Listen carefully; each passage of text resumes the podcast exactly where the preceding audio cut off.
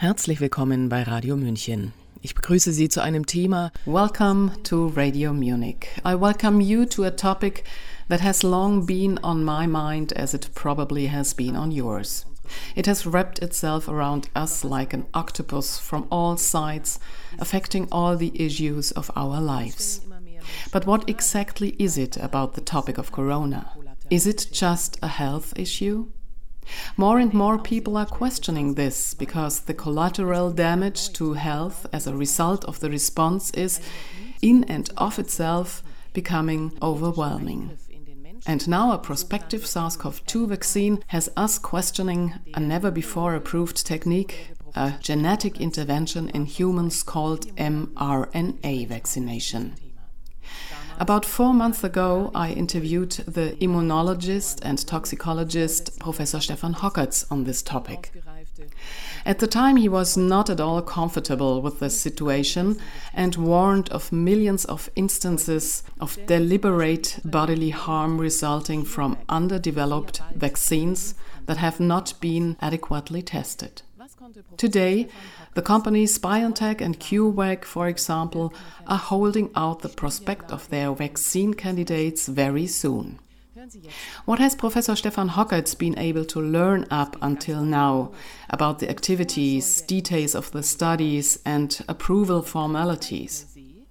Listen now to an update on the corona vaccine developments. We start with the basic background what exactly is the vaccine supposed to protect against?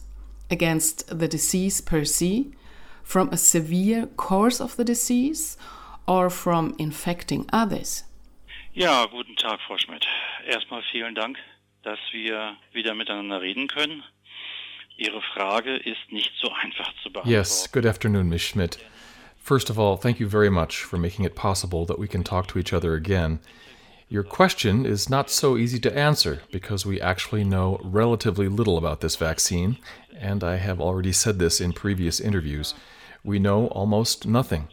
And I can quote Mr. Wieler here, who is the well known president of the Robert Koch Institute, who personally said in an interview on the Phoenix program on October 15, 2020, and I quote, We all assume that vaccines will be approved next year.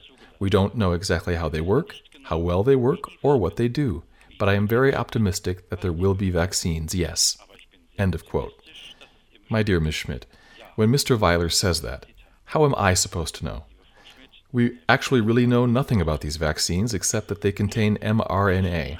We know that these mRNA are probably supposed to be transported into the cells at the laboratory via lipid droplets or via nanosomes. How that is supposed to happen, BioNTech is also not quite open about. Nanosomen in die Zellen hinein transportiert werden sollen, wie das bei BioNTech äh, der Fall sein soll, ist auch nicht ganz offen. Das ist gar nicht offen. Has it not been disclosed at all? How it's supposed to work? Richtig, es ist bisher nicht offen. Right. It hasn't been disclosed yet how the whole thing is supposed to work. If we look at what's being reported in the media, that BioNTech first announces a 90% effectiveness, then Moderna followed suit two days later with a 95% probability of success, then BioNTech responded with 95% success. Then it seems to me, first of all, that a competition has broken out about who has the highest numbers. Darf ich da ganz kurz einhaken? May I interject here very briefly? There were 43,500 test subjects at BioNTech in a cross-national study, as you said. So first it was only this 90% effectiveness and shortly thereafter 95%. You are aware about how such studies are conducted. Did you miscalculate beforehand, or which studies are those that then lead to such changes? Das ist mir absolut schleierhaft. Ich will mal gar nicht auf die Veränderung eingehen, sondern auf die Zahl selbst. That is an absolute mystery to me. I don't want to talk about the change, but about the number itself, which is absolutely mysterious to me. I have been involved in a whole series of vaccines that have been developed and also approved with my support. This is the field where I come from. If we ever have an efficacy of 30 to 40% for an influenza vaccine, for example, then we cheer. Efficacy means that compared to a comparable population that has not been vaccinated, people fall ill 30 to 40% less often. So far, we have always been miles away from 95%. For me, it is a medical miracle. And with miracles, I always have the problem that you have to believe in them. But science doesn't believe, it proves. Not only am I faced with a riddle, but also, for example, in the Heute Journal on ZDF television, a colleague was interviewed, a virologist, who is not one who deals with licensing, but so what. He was asked how these success figures come about, and he said quite clearly, I don't know. Well, nobody knows. It can only be a surrogate parameter because it is impossible to prove whether the vaccinated people will get sick. Now, I am not talking about a PCR test, but about actual illness whether or not they get sick after they have been vaccinated. There can be no proof of this, and certainly not with the number of test subjects you mentioned 43,000 spread over two years for a study that has been going on for a maximum of three months at this point. Ach, die ist noch gar nicht so. Oh, it's not even finished yet? Nein, auf gar keinen Fall. No, absolutely not. Both the AstraZeneca trial and the BioNTech trial are designed to last two years, so until August 2022, when the last patient will be enrolled. I always say patient, but it's actually a test subject, forgive me. It's healthy people that are being vaccinated. And when the last test subject has been enrolled, then the study will be evaluated. These are interim evaluations now. They show more of a trend. So, in comparison, I say, like in an election, the polling stations are not even closed yet. So, we are talking about trends. Of course, that does well in the public eye. In the election, after all, we don't know how the trends come about. In the last elections, we learned that the trends were not correct at all. Not even the projections were correct. It's not even a projection here, it's a trend because all the patients are not yet included at most 10%. With AstraZeneca, I know exactly. The study was stopped in September, and there were 530 patients included out of 30,000. So BioNTech is keeping a little bit quiet about how many patients they have included. Okay, also nachdem wir jetzt nicht über den Wirkmechanismus sprechen können. Okay, so now that we can't talk seriously about the actual study mechanisms, let's talk about the side effects. Now, the president of the Paul Ehrlich Institute, Professor Klaus Cichutek, has said that warnings about genetic damage are wrong and would stir up unfounded fears. I read that in a pharmaceutical industry newspaper.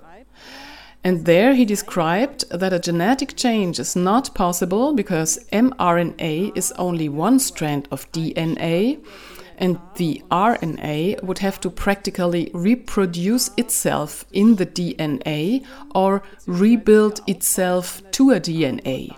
Only then you would have something dangerous. What can you say about that? Zunächst einmal mein Respekt vor dem Präsident des Paul-Ehrlich-Institutes. First of all, my respect for the president of the Paul Ehrlich Institute, but I would also like to point out that he is a 100% employee of our federal government, and the Paul Ehrlich Institute is also an institute under the federal government. He is not a toxicologist, and therefore he naturally goes out on a limb with statements that, from my point of view, would first have to be substantiated. The claim that mRNA can change the genetic material has never been made by me. I asked the question whether it has been investigated to what extent mRNA, which is artificially supplied to us, is transported into the cells and can, for example, replicate itself. This is possible through an RNA dependent RNA polymerase, or to what extent, for example, a secondary infection with a virus that is able to produce DNA from RNA. This RNA then actually produces DNA, and we then actually have genetic damage. That is something, and here I am amazed at the lack of caution on the part of the Paul Ehrlich Institute. All of these questions would have to be tested in a normal process of approval for a new vaccination strategy. This is formally a genetic experiment. If I add mRNA to the organism, and such things have to be tested. We must first carry out the experiments on the animals or also on the isolated cells. How is this mRNA degraded? How long is it read? Is it in association with a second virus, which has an RNA dependent DNA polymerase? Can a conversion into the genome take place? Only when I have done all these experiments with significant results, according to good laboratory practice, only then may I make such statements as Mr. Cichutek has now made. I ask that they please carry out experiments first and not simply proclaim religious beliefs. Bitte doch erstmal Experimente durchführen und nicht Glaubensweisheiten verkünden. Okay, jetzt zu einer anderen. Let's look at another perspective. Could it also happen that the SARS CoV 2 vaccination itself causes the COVID 19 disease? That is a question that is also frequently asked about other vaccinations. Das ist eine berechtigte Frage. Auch das ist nicht geprüft worden. That's a fair question, and that has not been tested either. That is also something that the colleague at ZDF said that animal experiments have been completely dispensed with. Incidentally, I have asked a large American company that is involved in the project for toxicological data because I did not receive it from BioNTech, and this company's senior medical director wrote to me and said, We don't have any data. In other words, they have no toxicological data. Everything is now being tested on 40,000 people, as the colleague on ZDF has already said, human experiments. There, too, it will be seen and hopefully also looked at whether this mRNA vaccination can actually trigger the disease, or what is triggered in our immune system. Nobody knows that either. We have a theory, a working hypothesis, we could also say a conspiracy theory, to the effect that we say that mRNA is read off in the cell. Something, and we don't know what, is expressed on the surface by SARS CoV 2, and the immune system is supposed to react to this. Now, there are very modern papers published that show, for example, what I mentioned earlier. This has now been scientifically proven by a research group from Japan. There, it is shown that SARS CoV 2 is able to produce binding antibodies, in addition to neutralizing antibodies. We had already talked about this. Neutralizing antibodies do the job of marking a cell infected with the virus and then cause T cells, or macrophages, to destroy this cell putting an end to the infection. Binding antibodies are not neutralizing, meaning they bind to the surface of the virus or the virus infected cell, but do not mark it for the immune system, but make it virtually invisible. This means these binding antibodies would be able to make the infection worse than if I didn't have them. If now and this also has to be tested, Mr. Cichutek. If now these binding antibodies are elicited, for example, by such a vaccination, then we measure antibodies. Then we have 90% effectiveness. Yes, but when the person then comes into contact with the infectious agent, in the case of SARS CoV 2, they have a more severe disease, which means that this vaccination has then really backfired. These are all things that we don't know. And that is why I keep asking repeatedly do your job. And it takes time. A toxicology and a new vaccine to be developed takes four to five years. And then please go to the clinic first. Vier bis fünf Jahre ein und dann geht ihr bitte erst in die Klinik. Das war äh, sehr eindrücklich, was die The efficacy or the theoretical efficacy of the new vaccine is very impressive. One more question about the substances that are usually added to vaccinations as boosters, so to speak. I have read that some scientists such as Dr. Robert Bell, former vice president of international cancer research at the British Cancer Hospital, think that these adjuvants often cause cancer. So, what additives are added in the new corona vaccine? Es müssen Substanzen dazukommen, die bei bisherigen Impfstoffen nicht notwendig waren. Substances must be added that were not necessary in previous vaccines because ribonucleic acid, meaning single stranded RNA, as the PEI president correctly said, is highly sensitive. That means our body has enzymes that are really distributed everywhere in the body. These enzymes would be able to degrade free RNA immediately. They are so called RNases, which destroy free RNA. Of course, that has to be prevented. It must be prevented that this mRNA, if it is to be expressed in red, is already destroyed on the way there.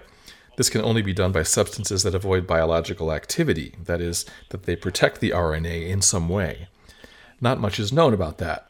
It is known, however, that Moderna refers to nanosomes, which are small membrane spheres or cheaply produced small particles to which the mRNA is bound, so that it not only does not get destroyed, but also gets into the cell.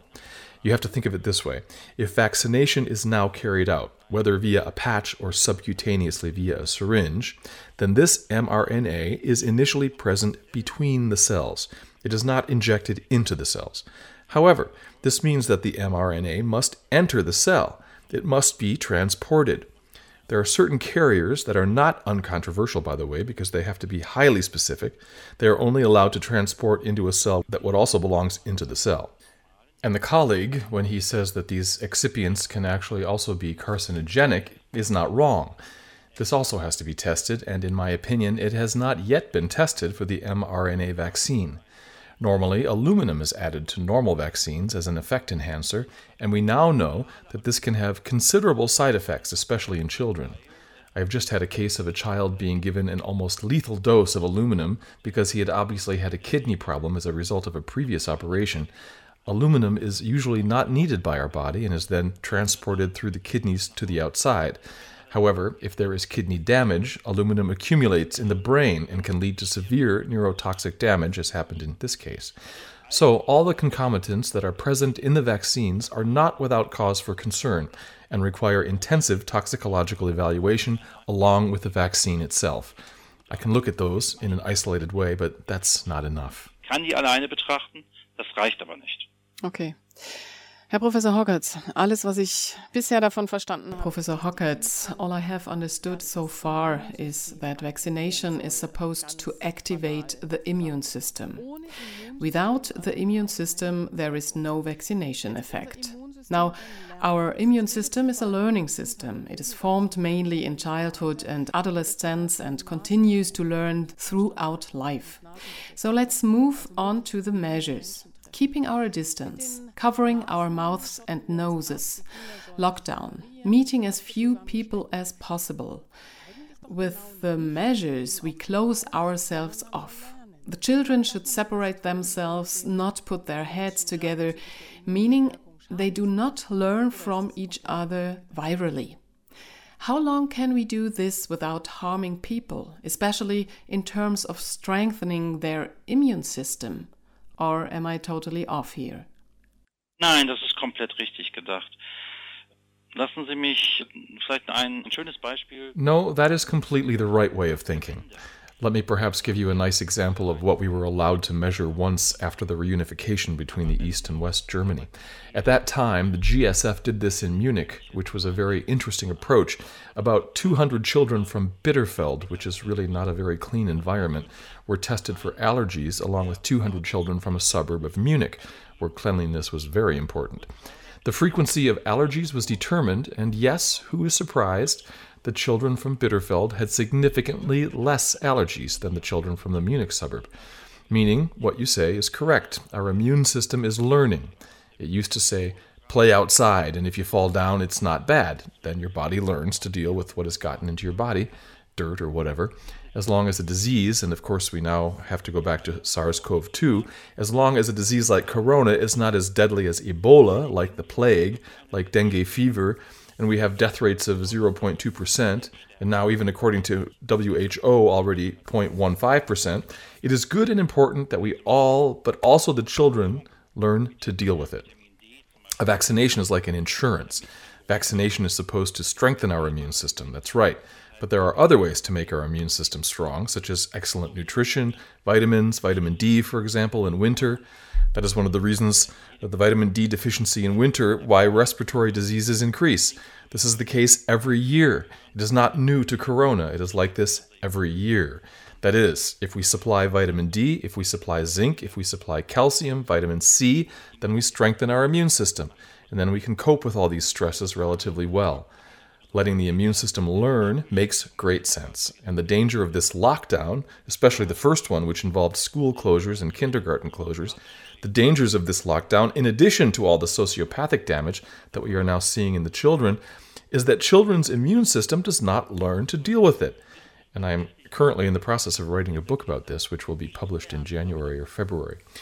Just in comparison, the reason so many children, so many more children from Munich suburbs have suffered from allergies, meaning that they have an overactive immune system, is because they have not been able to cope with the normal reactions compared to the children who come from much more polluted areas. Mhm, mhm. Von diesen Lockdown-Maßnahmen für das Immunsystem der Kinder jetzt nochmal zu den Lockdown-Maßnahmen. A study was published in the New England Journal of Medicine on the effectiveness and effects of lockdowns. It was conducted by the Icahn School of Medicine at Mount Sinai in collaboration with the Naval Medical Research Center, which is just one of several studies now looking at the effectiveness of lockdowns. Is it possible to put such a multifactorial event into perspective when every population has a different diet, every region has different temperatures, we have been prescribed different measures, it has been communicated differently, and fear has been conveyed differently. Are we even able to intelligently discuss about the effectiveness of the lockdown measures? Ja, das kann man ganz sicher. Und da sind ja auch unsere statistischen Maßnahmen ja doch relativ gut. Well, you certainly can. And our statistical measures are relatively good so that you can really do this across societies. The National Bureau of Economic Research did this a month ago. They published over 40 pages and showed purely statistically, with wonderful calculations about which the Robert Koch Institute should actually be pleased because they are so great, that the so called NPIs, that's called the non pharmaceutical interventions, all that was non pharmaceutical, which was not a treatment, was not a medical treatment, but everything that was prescribed by the government. Everything that was prescribed by the government had no effect. That applies to China, that applies to the first lockdown in Germany, that applies to the closure of the airport in Wuhan, just as it applies to the second lockdown that we are now experiencing. Because right now, this normal respiratory disease wave is going through and it's going to level off, and it's driven, of course, by the frequency of PCR testing. In addition, and this is what you are talking about, the American Institute of Economic Research has done a study with U.S. Marines, a very homogenous group of people of about the same age, about the same way of life, and they've done the investigations there with regard to quarantine and masks and other non pharmaceutical interventions. And it could be shown that in the people who were kept in quarantine and with masks, even in these rigorously isolated, more infections occurred. That is, more people tested positive, which was then also measured with PCR because we have to stick with that. In other words, more people tested positive than those who were not kept in rigorous isolation. I think that's a very important statement.